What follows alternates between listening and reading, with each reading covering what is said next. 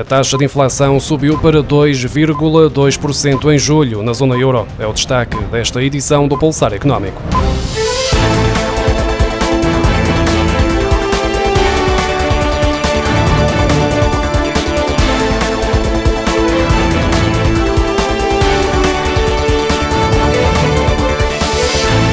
Em julho, a taxa de inflação anual subiu para 2,2% na zona euro, depois dos 1,9% observados no mês anterior e dos 0,4% em julho do ano passado. Portugal registrou a quarta percentagem mais baixa dos países da União Europeia, segundo os dados do Eurostat.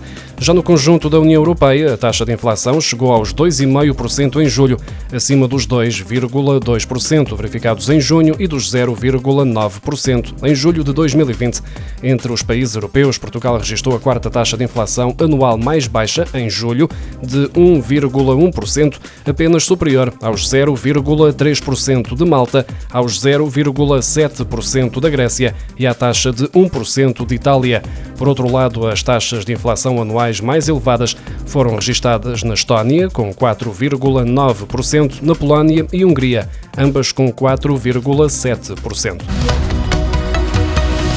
O número de passageiros movimentados nos aeroportos em Portugal no primeiro semestre representou ainda menos 80,4% do que o registado nos primeiros seis meses de 2019, antes da pandemia de Covid-19, de acordo com os dados do Instituto Nacional de Estatística. Entre janeiro e junho deste ano, o número de passageiros movimentados caiu 44,6% em comparação com igual período de 2020.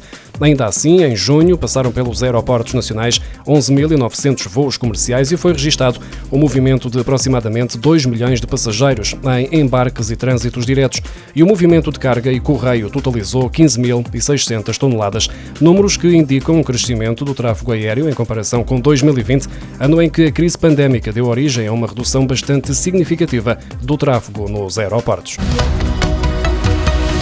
Os custos das seguradoras que operam em Portugal referentes a indemnizações por incapacidade ou morte subiram 22% em junho, face ao mesmo período de 2020. Os custos com sinistros nos seguros de vida atingiram 211 milhões de euros, quando há um ano estavam em 173 milhões de euros. A Associação Portuguesa de Seguradores admite que o agravamento está relacionado com o aumento do número de mortes associadas à Covid-19.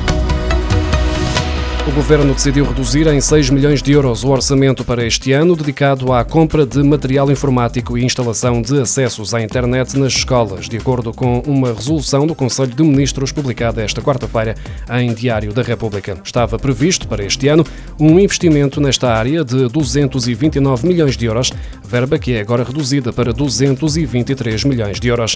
Segundo a resolução do Conselho de Ministros, o adiamento de despesa de 6 milhões de euros para 2022 deve-se à imprevisibilidade da evolução da pandemia e aos constrangimentos relacionados com a produção, fornecimento e distribuição de equipamentos tecnológicos.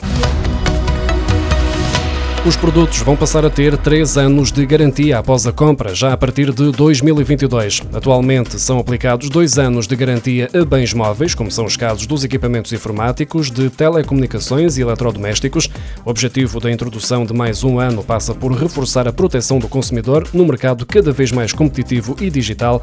O diploma já foi submetido à consulta do Conselho Nacional do Consumo e entrará em vigor a 1 de janeiro de 2022. Caso se trate de bens usados, o prazo de 3 anos poderá ser reduzido para 18 meses por acordo entre as partes, de acordo com o mesmo diploma.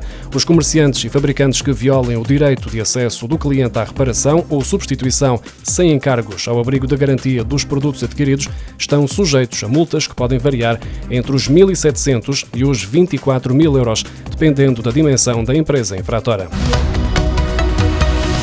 Governo decidiu alterar o regime de revisão de preços das empreitadas de obras públicas que vigora desde 1967. Esta revisão vai permitir, por exemplo, que os empreiteiros tenham uma palavra a dizer na fórmula de revisão de preços no caso de considerarem que está desadequada. A responsabilidade da atualização dos índices de revisão de preços deixa de estar sujeita à homologação pelo membro do Governo responsável pela área das infraestruturas, passando a ser aprovada pelo Conselho Diretivo do Instituto dos Mercados Públicos do Imobiliário e da Construção, segundo o decreto-lei publicado esta quarta-feira em Diário da República.